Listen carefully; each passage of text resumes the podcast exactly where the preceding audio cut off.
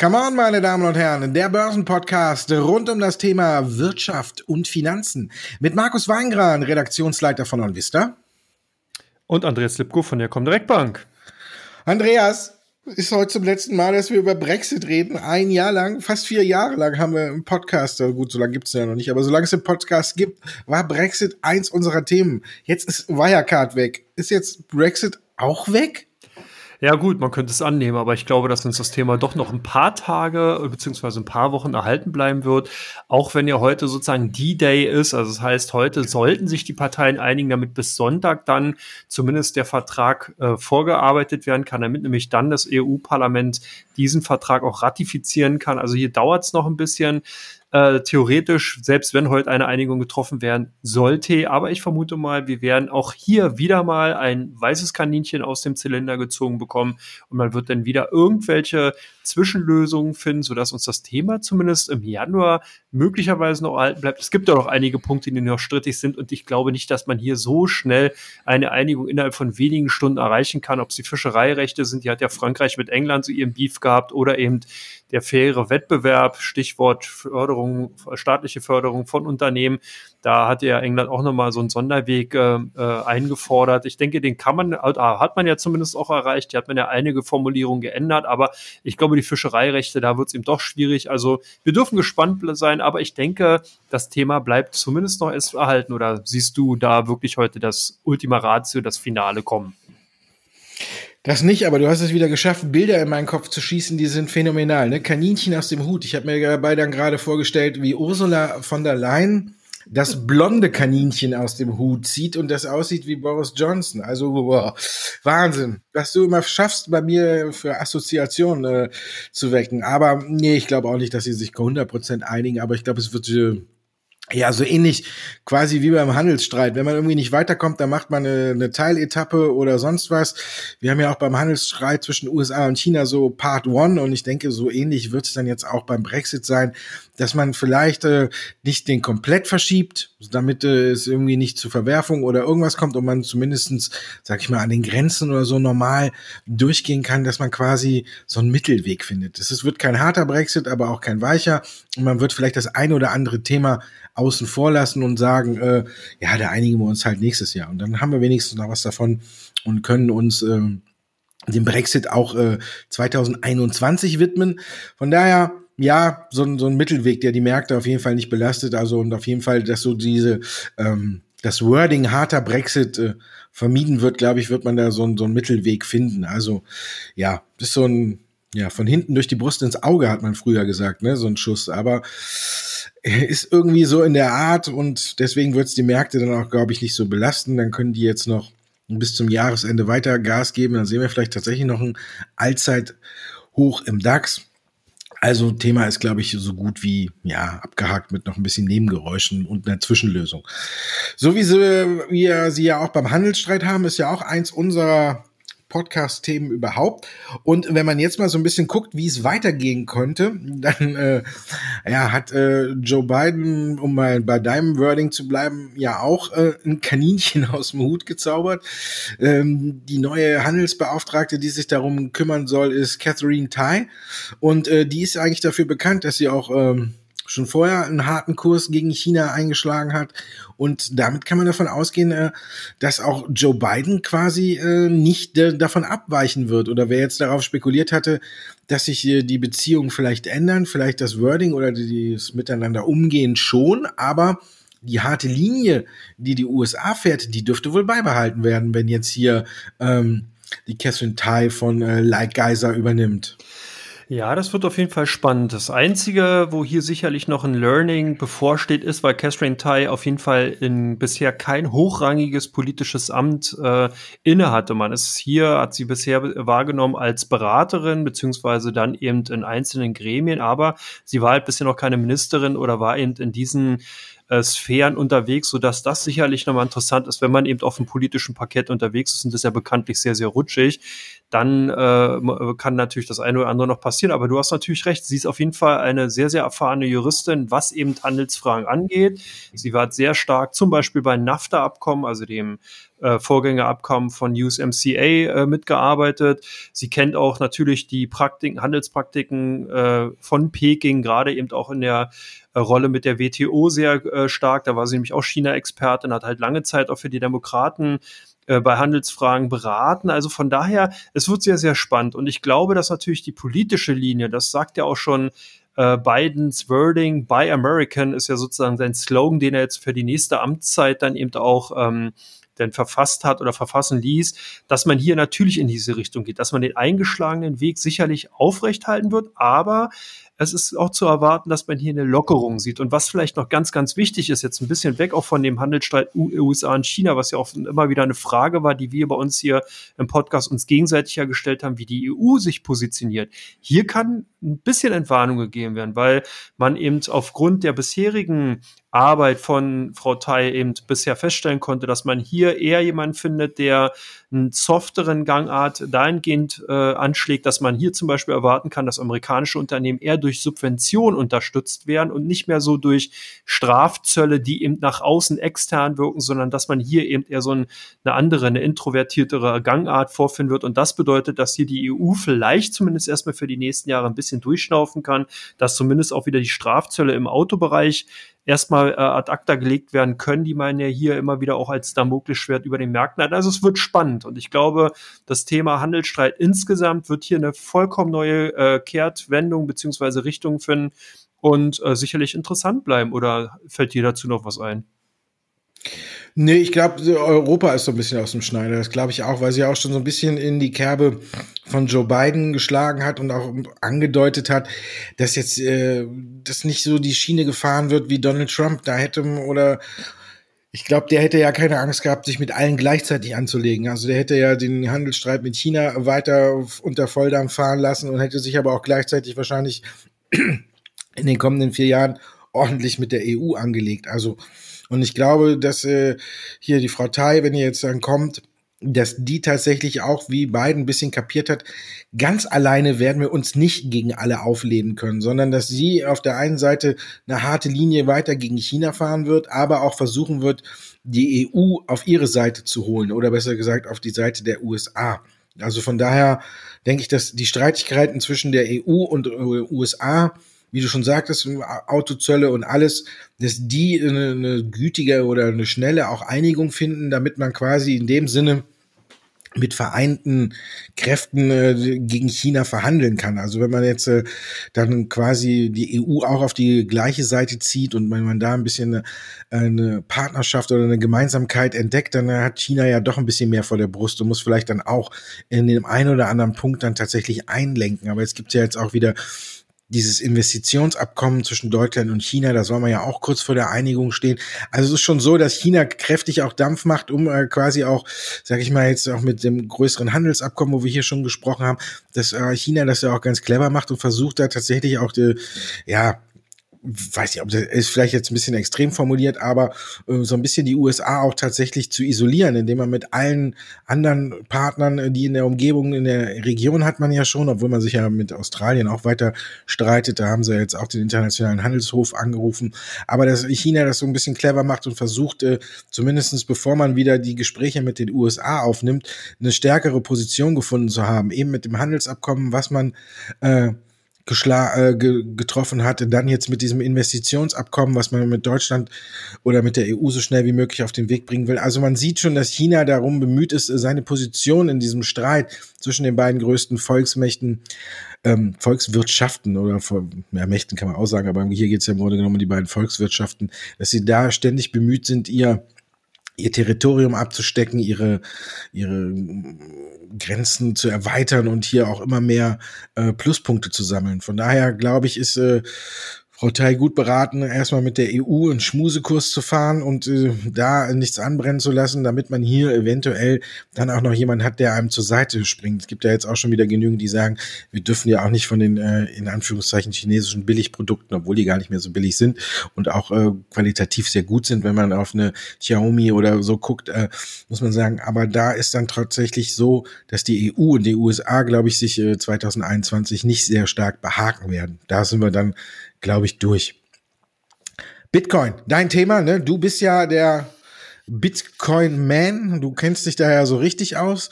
Und jetzt sind wir über 20.000 Dollar bei einem Bitcoin. Das ist schon ein kleines, ne? kann man ja nicht greifen, kann man ja irgendwie auf dem Computer sehen, das ist schon eine, eine Menge. Kennt der Hype jetzt keine Grenzen mehr? Kommen wir jetzt wieder, ich finde, wir kommen so ein bisschen in diesen, äh, früher hat man ja gesagt, wenn, äh, wenn die wenn diese Zeitung mit den großen vier Buchstaben anfängt, über eine Aktie oder irgendwas äh, zu berichten oder die auf der Titelseite hatte, dann hat man klar den Hype erreicht und dann ist es ein Zeichen, wenn jetzt jeder drauf springt, äh, schnell das Weite zu suchen. Kommen wir in diesen Bereich jetzt bei Bitcoin auch?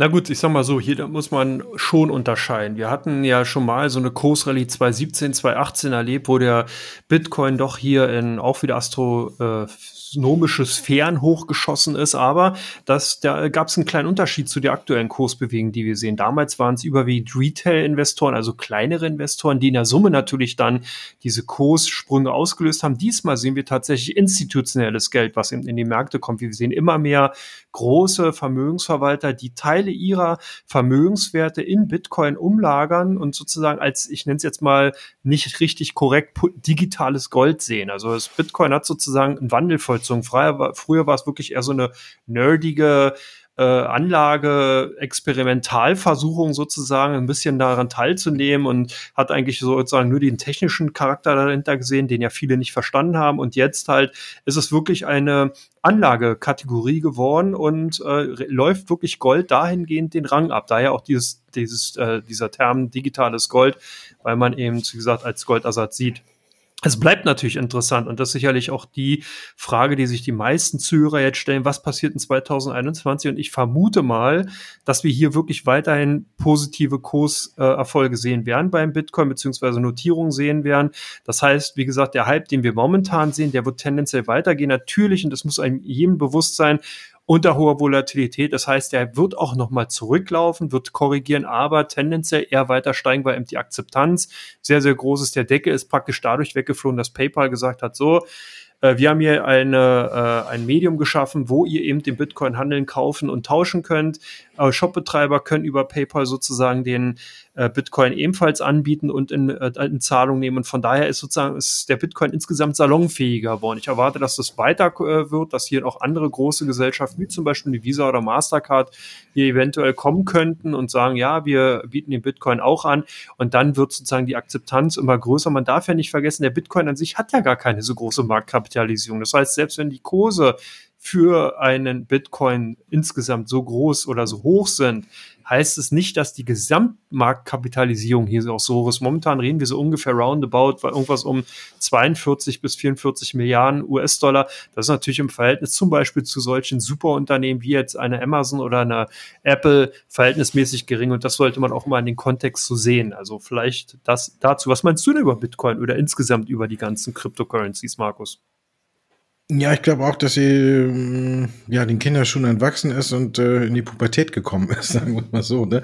Das ist ja dann auch ein bisschen äh, schwierig, aber du hast schon gesagt, ist, wir haben jetzt mit, äh, mit Square oder PayPal ähm, natürlich Unternehmen, die eine, sage ich mal, eine gewisse Stellung am Markt haben, die auch äh, das Zahlen jetzt mit Bitcoin anbieten und das sind ja jetzt auch wirklich Player, wo man sagen kann, die werden auch noch weiter äh, von sich reden machen. Und wie du schon sagtest, wenn jetzt tatsächlich noch eine, eine Visa oder eine Mastercard hinterherziehen, weil sie an dem Thema eigentlich auch nicht mehr vorbeikommen, dann wird äh, kommen wir schnell von der Pubertät ins Erwachsensein. Dann haben wir hier ein System, wo man sagen kann, ja, es funktioniert, die Akzeptanz ist jetzt langsam da und es ist tatsächlich so, dass es nicht mehr diesen, diesen Ruf hat. Natürlich kann es immer mal wieder, und da muss man auch äh, äh, drauf gefasst sein, tatsächlich deutlichere Rücksätze äh, sehen. Wenn man hier beim Rücksetzer äh, redet, dann ist er in der Summe, der macht es ja ein bisschen aus. Ne? Prozentual hört sich vielleicht gar nicht so schlimm an, aber äh, wenn man 2.000, 3.000 äh, Dollar mal eben zurücksetzt, dann hört sich das natürlich gewaltig an.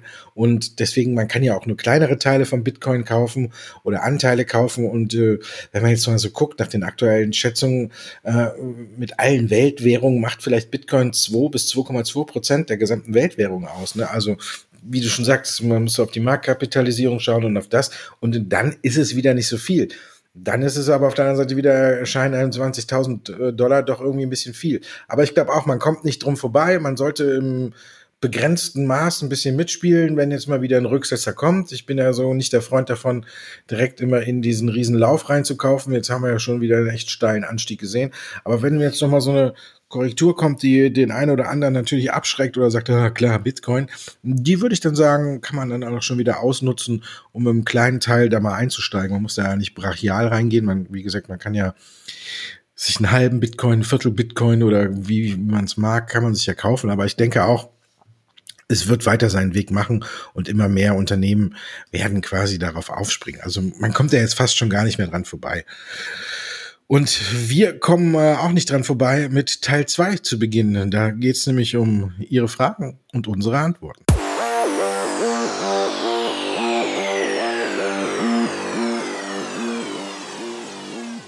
Come on, der Börsenpodcast Teil 2. Sie haben uns Fragen geschickt und wir haben uns fünf rausgesucht und werden die beantworten.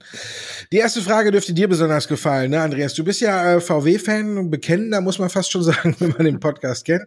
Ne, dann äh, ist jetzt auch quasi der Streit zwischen Aufsichtsrat und Herbert Dies beigelegt. Die Aktie hat äh, einem deutlichen Kurssprung gedankt. Ist das schon alles gewesen oder startet die Aktie jetzt erst richtig durch? Also ich glaube generell, der Automotive-Sektor wird 2021 mit zu den Favoritenbranchen gehören. Und ich kann mir vorstellen, dass hier Volkswagen natürlich als mein Favorit für 2021 davon überproportional profitieren kann. Daher kann der ein oder andere Hörer bestimmt auch schon ableiten, dass natürlich die der Twist beziehungsweise die Auseinandersetzung zwischen Aufsichtsrat und Herbert Dies als CEO hier begrüßenswert sind, dass man endlich sozusagen hier die Bahn frei gemacht hat, dass die Strategie von Herrn Dies eben durchgesetzt werden kann, dass man hier jetzt sozusagen sagen kann, ja, der Konzern kann jetzt eben wirklich frei erstmal arbeiten. Der Aufsichtsrat hat sozusagen die Strategie abgesegnet beziehungsweise halt die Forderung mit genehmigt.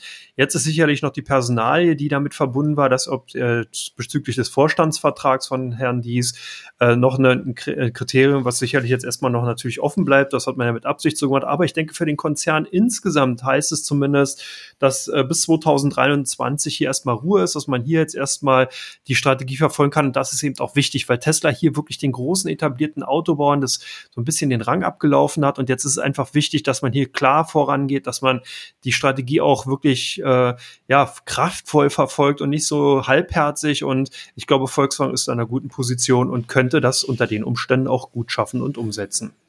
Ja, ähnlich schaffen und umsetzen BioNTech und CureVac, die beiden ewigen Konkurrenten bei dem Impfstoffthema.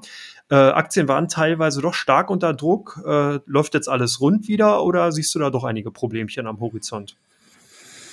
Nö, ich sehe eigentlich keine Problemchen am Horizont. CureVac, man muss ja sagen, ist ja in seiner Entwicklung jetzt erst in die entscheidende Phase eingetreten. Biontech hat äh, eine Zulassung nach der anderen quasi eingeheimst. Fehlt eigentlich nur noch so als richtig großes äh, die EMA, die jetzt sagt, dass die Europäische Arzneimittelbehörde auch den Impfstoff zulässt.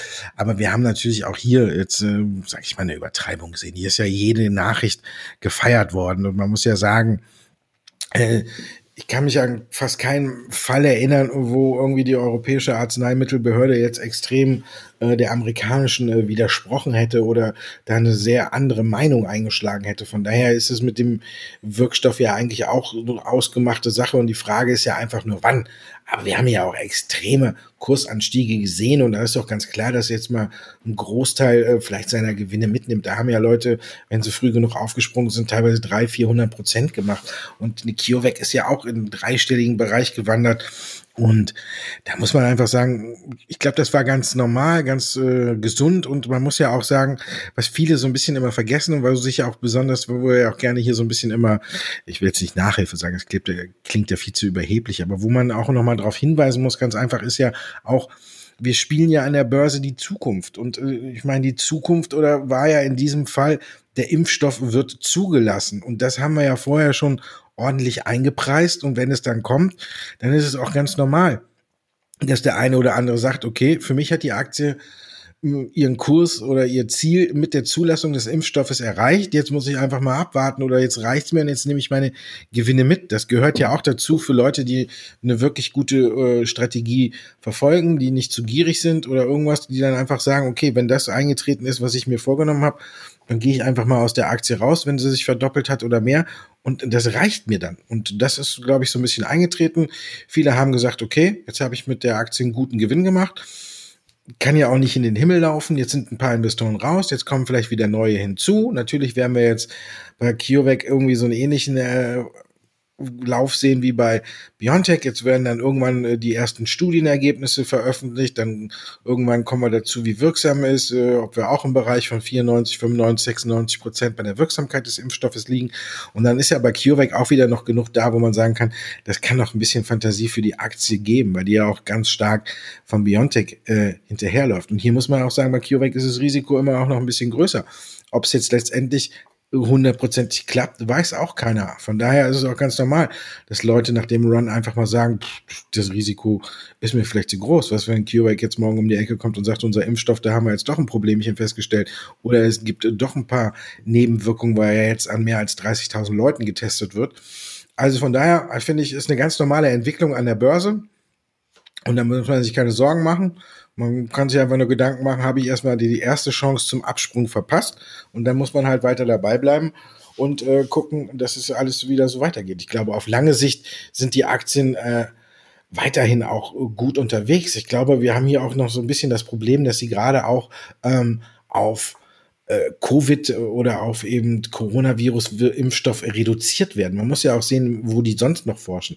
Die haben das ja jetzt alles, kann man ja sagen, vielleicht alles kurz mal eben zur Seite geschoben und gesagt, wir müssen so schnell wie möglich einen Corona-Impfstoff entwickeln. Aber die sind ja auch, diese mRNA-Technologie, die wird die Zukunft in meinen Augen sein. Und wenn äh, der Impfstoff durch ist, dann muss man sich ja auch mal wieder auf die Grundstärken hier der beiden Unternehmen konzentrieren. Und ich glaube, da haben wir auch noch ein Riesenpotenzial. Also von daher, würde ich mir da jetzt keine Sorgen machen.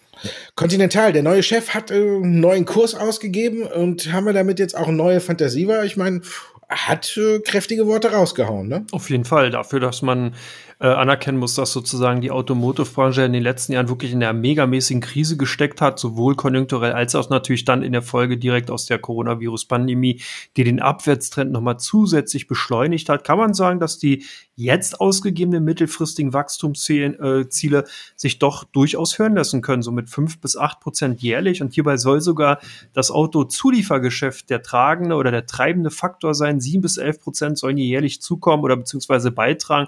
Da sieht man also, dass das eben das margenstarke Geschäft ist, währenddessen dann eben die anderen äh, Geschäftstätigkeiten bei Continental eher weniger Margen aufweisen. Also von daher, das ist schon sicherlich sehr, sehr interessant. Und hier könnte man schon sagen, dass die Ziele, die dann ausgegeben worden sind, auf jeden Fall über den Erwartungen der meisten Marktteilnehmer gelegen hat. Die haben halt sicher viele noch erstmal damit gerechnet, dass erstmal die Automobilbranche an sich, also die reinen Hersteller erstmal vorlaufen werden und dann die Automobilzulieferer hinterherziehen werden. Im Zweitrunde-Effekt, jetzt scheint hier so ein bisschen der Hund, äh, andersrum, der Schwanz mit dem Hund zu wedeln.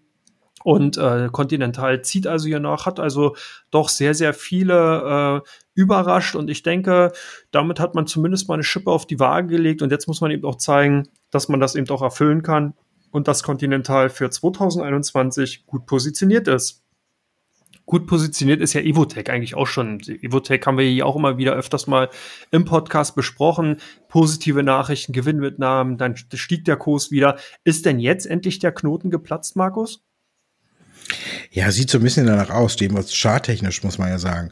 Auf, auf der anderen Seite, äh, die Aktie hat ja tatsächlich die ganze Zeit geliefert, geliefert, geliefert und äh, man hat sich so ein bisschen gefragt, ja, läuft super, aber warum kommt die Aktie nicht in Schwung? Und jetzt haben wir es so, wir haben eine, eine neue, nochmal eine neue Meilensteinzahlung äh, von äh, Bristol Myers Squibb und äh, die hat dann quasi das Ganze auch äh, so ein bisschen ausgelöst und dadurch ist die Aktie dann ein bisschen besser in Fahrt gekommen. Aber ob das jetzt unterm Strich schon der komplette Befreiungsschlag war, da muss man noch mal ein bisschen abwarten, weil da ist ja auch eine unheimliche Shortquote drauf auf der Aktie. Das ist ja so die andere Seite. Ne? Also da haben ja auch viele dagegen gewettet, weil sie auch eigene äh, Medikamente oder jetzt in der Pipeline haben, dass das vielleicht so, dass er sich ein bisschen übernimmt. Letztendlich war die Nachrichtenlage schon das ganze Jahr über gut. Und jetzt haben wir endlich mal so mit dem, ähm, mit der Meilensteinzahlung und mit so ein bisschen der Impfstofffantasie, die ja bei Evotech eigentlich keine so große Rolle spielt, muss man ja auch sagen, obwohl es ein Biotech-Unternehmen ist, hat es aber dazu geführt, dass man jetzt letztendlich äh, der Knoten da so ein bisschen geplatzt ist. Ob es nachhaltig ist, muss man gucken, wie jetzt äh, die Shorties dann, ob die nochmal dagegenhalten oder ob die irgendwann sagen, okay, jetzt können wir da, jetzt ist Evotech wirklich aus dem Gröbsten raus. Und ja, aber wenn ich die Aktie hätte, würde ich mich äh, davon jetzt nicht irgendwie verunsichern lassen, sondern mich freuen, dass sie tatsächlich aus diesem monatelangen Seitwärtstrend jetzt mal ausgebrochen ist und würde darauf spekulieren, dass es weitergeht. Dann haben wir noch so ein Phänomen, ne? Seconomy. Die haben Zahlen gebracht, die waren nicht gut. Wir haben einen neuerlichen Lockdown, der eigentlich auch nicht gut ist, aber die Aktie schießt 25% nach oben. Ist das jetzt auch eine gute Chance? Also ich sag mal so, man kann die Economy natürlich die Aktien weiterhin äh, auf der Watchlist behalten. Ähm, es ist sicherlich schwierig, jetzt das Unternehmen in der aktuellen Situation wirklich äh, gut bewerten zu können. Eins ist auf jeden Fall sehr, sehr gut und da fällt mir auf, dass du eigentlich jetzt nur Fragen mitgenommen hast von Unternehmen, wo der Knoten geplatzt ist. Aber insgesamt ist es auch jetzt bei Economy soweit. Hier hat man nämlich endlich die Streitigkeiten mit dem Aktionär Kellerhals wirklich äh, beiseite beseitigen können. Das hat ja wirklich mittlerweile, kann man schon fast sagen, Jahrzehnte geschwellt seit der Übernahme von der Saturn Media Holding war hier immer wieder Streitereien über die Strategie, wie geht man vor. Vor allen Dingen der Onlinehandel war davon sehr, sehr stark gelähmt worden lange Zeit. Also man hat ja, der eine oder andere kann sich dran entsinnen und wird vielleicht sich auch mal gewundert haben, warum Mediamarkt und Saturn nie den großen Rivalen Amazon hier Paroli geboten hat, sondern immer wieder auch in der Online-Präsenz einfach so rückläufig war. Das war genau der Tatsache geschuldet gewesen, dass man eben hier noch sehr stark auf den stationären Handel gesetzt hat, dass es hier Auseinandersetzungen gab zwischen den Aktionären, Aktionärsgruppen, das ist jetzt erstmal vorbei, weil eben Economy von der Convergenta sozusagen den Anteil übernimmt. Hier gibt es sozusagen Tauschgeschäft. Äh, damit ist der Einfluss von der äh, Holding von der Convergenta, wo eben die Familie Keller halt dann hier äh, die Beteiligung hält, äh, damit beiseitig, zumindest erstmal weg. Das heißt, Economy kann hier wirklich jetzt schalten und walten, so wie man es für richtig hält. Und das ist natürlich auch gut, weil man hier endlich auch eine vernünftige Strategie umsetzen kann. Das ist also sehr, sehr wichtig. Aber du hast vollkommen recht. Es ist natürlich verwunderlich, wir haben Lockdown, wir haben hier ganz, ganz starke Handicaps für den stationären Handel. Der Onlinehandel hat hier wirklich dem stationären Handel das Wasser abgegraben. Anders kann man es nicht sagen. Es bleibt spannend. Also man sollte die Aktie sicherlich beobachten. Da könnte es die eine oder andere Überraschung geben. Aber ich befürchte, dass man hier einfach zu spät dran ist, dass Amazon und Co. hier wirklich viel zu weit vorne weg sind und dass man hier einfach zu lange gepennt hat und zu lange eben auf den stationären Handel gesetzt hat. Aber die Zeit wird uns da sozusagen Recht oder Unrecht geben und von daher beachtenswert ist die Aktie auf jeden Fall, aber ich weiß nicht, ob man da unbedingt hinterher rennen muss. Aber insgesamt äh, sieht, ist auch jeder Knoten geplatzt. Ja, ich habe auch dafür gesorgt. Ich habe äh, letzte Woche vor dem Lockdown noch äh, bei Mediamarkt was von Samsung gekauft. Kein Fernseher. Also habe ich auch noch was getan. Ich bin ja so mehr manchmal bei manchen Dingen dann doch eher der Freund von, ähm, da muss ich doch noch mal hin, da muss ich mir angucken, muss ich anfassen und dann kann ich erst sagen, kaufe ich da, brauche ich das, äh, muss nicht immer, aber gut, ich bin ja auch schon über 50, ne? Und da muss es trotzdem, reicht mir mal manchmal das Bildchen im Internet nicht. Ich bestelle auch viel anderes ins Internet, aber bei manchen Dingen, da muss ich tatsächlich noch in den stationären Handel. Ha. Ja, ihr müsst nicht oder sie ihr, wie wir es machen, nicht in den stationären Handel, sondern ihr könnt uns äh, über alle möglichen Kanäle hören, von zu Hause aus. Und dafür gibt es jetzt dann auch Teil 3.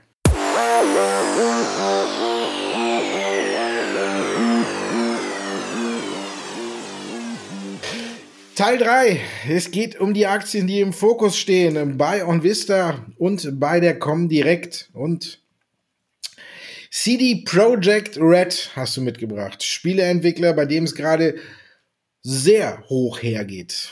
Was machen die Anleger bei euch? Ja, zumindest äh, ist hier sehr, sehr hohe Handelsaktivität und das Unternehmen macht ja seinen Namen alle Ehre. Also beim CD, beim Project und auch bei der Farbe Rot, Red, die Aktien tiefrot die Woche äh, durch im Cyberpunk 2077 der, äh, der Launch bzw. Verkauf statt sehr quasi förmlich in die Hosen gegangen. Jetzt mehren sich immer mehr negative Analystenstimmen, die sagen, das kann dem Unternehmen teuer zu stehen kommen. Und wir sehen auch, dass unsere äh, Kunden hier doch teilweise die Schwächen nutzen für Käufer, aber eben auch Aktien eben bei den negativen Nachrichten verkauft haben. Also von daher, eine richtige Tendenz sieht man dadurch nicht, aber es ist eben sehr, sehr hohe Handelsaktivität insgesamt zu verzeichnen bei euch natürlich irgendwie die ThyssenKrupp klar gesucht gewesen. Da gab es ja doch vieles, oder? Da waren ja doch Nachrichten da.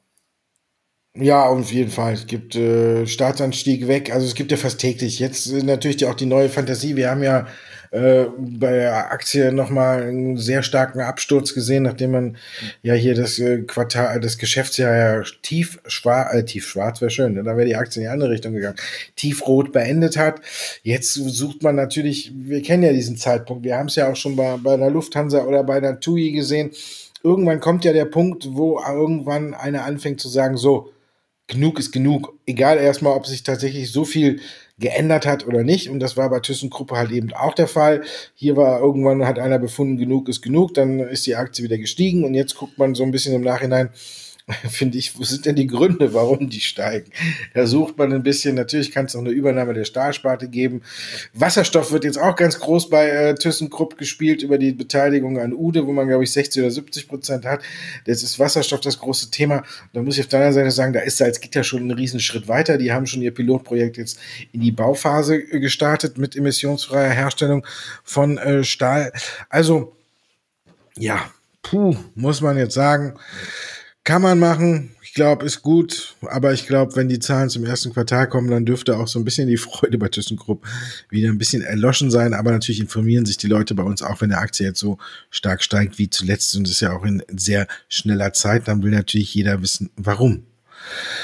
Warum wollten heute auch viele wissen, warum Drillisch gestiegen ist? Glaube ich, bei euch haben einige zugegriffen, oder? Ja, zumindest haben sich Drillisch heute doch ganz weit nach vorne gedrängt bei den deutschen Werten. Hier eben doch große Kaufnachfrage. Da war sicherlich unter anderem der Schiedsspruch im Streit mit um die Tele oder Netzgebühren äh, mit Telefonica Deutschland äh, maßgeblich. Hier gab es ja doch eben was Positives für Drillisch zu vermelden, dass man zumindest in den Vorjahren 2016 äh, bis 2020 äh, keine Gebühren an Telefonica abführen muss, aber eben ab 2021 zukünftig dann anteilig an Telefonica Deutschland sich an den Gebühren beteiligen muss, beziehungsweise Telefonica die Gebühren erstatten soll. Gut, für die Aktionäre von 1&1 Drillisch ist das eine gute Nachricht zumindest, weil ja hier sich dann die Zeichen mehren, dass zumindest dieser äh, Streit immer mehr zugunsten von 1 1 Drillisch ausgehen könnte. Aber bekanntlich liegt man ja auf hoher See und vor Gericht in Gottes Hand oder wie auch immer. Und ähm, ja, das ist sozusagen zumindest erstmal ein Grund, warum die Aktien heute zumindest stärker gesucht waren in den letzten Tagen, dagegen eher so durchschnittlich. Bei euch, die Klöckner und Co., ihr seid heute sehr stahllastig unterwegs. Nicht heute, ist auch so eine kleine Zusammenfassung der Woche. Ne? Wir, wir begrenzen das ja nicht immer nur auf den Tag heute, sondern guck auch mal, dass wir so gucken, was äh, die ganze Woche über im Fokus stand. Und da stand da natürlich bei Klöckner ganz klar eine erneute Prognoseerhöhung im Vordergrund. Die hat ja auch ThyssenKrupp auch noch so ein bisschen angeschoben. Das hat ja alles so auch sage ich mal, so ein bisschen äh, für Thyssen, in die Hände von ThyssenKrupp gespielt. Bei Klöckner Co. war ja auch lange Zeit eine Übernahmefantasie drin. Dann haben äh, die Finanzinvestoren abgewunken und haben gesagt, nö, wir wollen Klöckner Co. nicht übernehmen. Und dann war wieder ein gutes Stück Fantasie aus der Aktie raus. Entschuldigung. Und jetzt ist natürlich wieder Fantasie reingekommen, weil Klöckner und Co. die Prognose erhöht hat. Da wollte natürlich jeder wissen, wie, wieso, weshalb, warum. Und hat sich dann bei uns informiert. Und von daher, sagen wir mal so, ist äh, der positive Trend mal kurz unterbrochen gewesen und jetzt ist er wieder aufgenommen. Und dann zum Schluss nochmal bei euch ein Dauergast auch von unserer Sendung. Ja, wenn man nächstes Jahr, nächste Woche im Jahresrückblick mit Sicherheit auch eine ganz feste Größe, die uns auch über das ganze Jahr äh, mitverfolgt hat, der Glyphosat-Streit Bayer. Auf jeden Fall. Bayer ja, die Aktien sind tatsächlich seit einigen Handelstagen, jetzt wirklich quasi seit der ganzen Woche, sehr, sehr stark gesucht gewesen. Es hat wirklich damit zu tun, oder hat wahrscheinlich damit zu tun, dass hier einige darauf setzen, dass 2021 das große Jahr für den deutschen Pharmakonzern werden kann, dass man hier also endlich die Streitigkeiten beiliegt, also zumindest die Spekulation und dass dann so ein bisschen der Deckel wegfliegt. Wir haben es an dieser Stelle gesagt, eigentlich ist ja wirklich bei Bayer wirklich nur dieser Glyphosat-Fall, der natürlich groß genug ist, aber das ist ja der äh, äh, Aspekt, der momentan ganz stark auf die Aktienkurse drückt. Und von daher denke ich, dass hier wirklich die, einige Kunden von uns darauf setzen, dass das sich erledigt und dann die Aktien in den kommenden Monaten, Wochen äh, davon profitieren können und dann auch die Outperf oder die Underperformance, die man zum DAX ja bisher gezeigt hat, eventuell ausgleichen können. Also vielleicht die Spekulation dazu. Bei euch Plug Power gesucht, das hat doch sicherlich auch was mit Wasserstoff zu tun. Oh, so ein kleines bisschen, ne?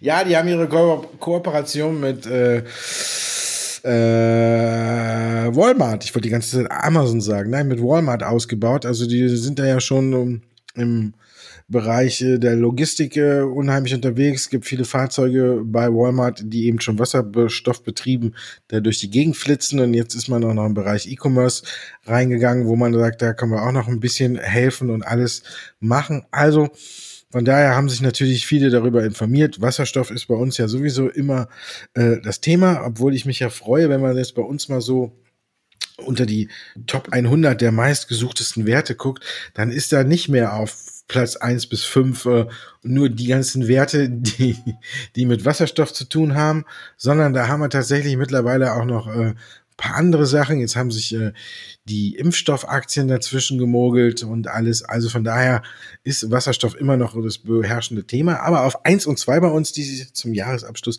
Biontech, CureVac und dann kommt Moderna. Also das die ersten drei, die meistgesuchtesten Aktien bei uns. Und dann erst Nähe, Plug Power und auf Platz 6 auch klassisch aufgestiegen, die Bitcoin Group. Also man sieht, es werden wieder mehr Themen gespielt und auch gesucht bei uns. Und deshalb freut mich dann doch, dass wir da ein bisschen Vielfalt haben. Danach kommt dann Tesla, SAP, Amazon und Build Your Dreams und Apple. Das sind die elf Aktien. So, haben wir das auch einmal gesagt. Andreas, du hast vorhin ne, ja, VW so gelobt. Ne? Jetzt habe ich ähm, bei Mahlzeit habe ich so ein Musterdepot-Spiel aufgelegt das sich so ein bisschen an Dogs of the Dow anlehnt. Man darf äh, 100.000 äh, Euro Spielgeld nehmen, man muss der Depot eröffnen, zwischen 15 und 20 Werte, Aktien oder ETFs, egal was, reinkaufen und dann kann man das an uns schicken und dann spielen wir quasi ein Jahr lang gegeneinander. Ich habe mein Depot schon aufgelegt und äh, hast du Lust mitzuspielen? Dann können wir zwei ja auch quasi so einen kleinen äh, Battle machen, den wir so ein bisschen auch verfolgen hier bei Come On. Ja, ist eine gute Idee. Also ich würde auch vorschlagen, dann lege ich doch einfach ein Musterdepot auf und werde es doch vielleicht um OnVista Musterdepot 2021 nennen. Dann äh, bin ich mal gespannt. Dann können wir das mal in den nächsten Jahr auf jeden Fall verfolgen. Da können wir das verfolgen und äh, ich glaube, mit Bayer, ne? Du hast Bayer über den grünen Klee gelobt, VW. Ich bin mal gespannt, ob die Werte da drin auftauchen. Und äh, liebe Zuhörer, wenn ihr mitspielen wollt, könnt ihr es genauso gut machen. Musterdepot bei OnVista eröffnen, könnt ihr auch so ein bisschen mit uns betteln, quasi in dem Sinne. Einfach äh, ein Musterdepot eröffnen und eine E-Mail an Service at onvista.de schicken mit einem Screenshot von dem kompletten Depot und dann seid ihr auch schon so ein bisschen dabei. Wir gucken gerade nach einer Möglichkeit, wie wir alle Depots abbilden können. Ist eine schöne Sache. Von Mahlzeit haben jetzt schon fast 200 Leute mitgespielt und vielleicht kommen ja auch noch ein paar von Come On dazu. Einsendeschluss ist heute Abend 23.59 Uhr. So, damit sind wir durch. Vielleicht noch der kleine Hinweis, Andreas. Nächste Woche, obwohl es ja die Weihnachtswoche ist, äh, machen wir eine kurze Pause oder machen wir den, wo, wo machen wir unseren Rückblick ich und denke, Ausblick? Der Rück- oder Ausblick, nee, dann würde ich die Weihnachtsfeiertage als besinnliche Tage lassen und da können wir ja vielleicht den Ausblick für den 30. einstellen. Oder das sind so vor Silvester, so nachdem man den Gänsebraten noch Intus hat, kann man sich schön nochmal das Jahr besinnlich durch den Kopf gehen lassen und vor allen Dingen noch was viel wichtiger ist, ins neue Jahr blicken. Dann machen wir am 30. Also zwischen den Feiertagen gibt's auch einen Podcast von Come On, also nicht verpassen. Da gibt's unseren Rückblick und unseren Ausblick. Bis zum 30. Aber deswegen vorher noch frohe Weihnachten an alle, die zuhören. Natürlich auch an dich, Andreas. Guten Rutsch wünschen wir später.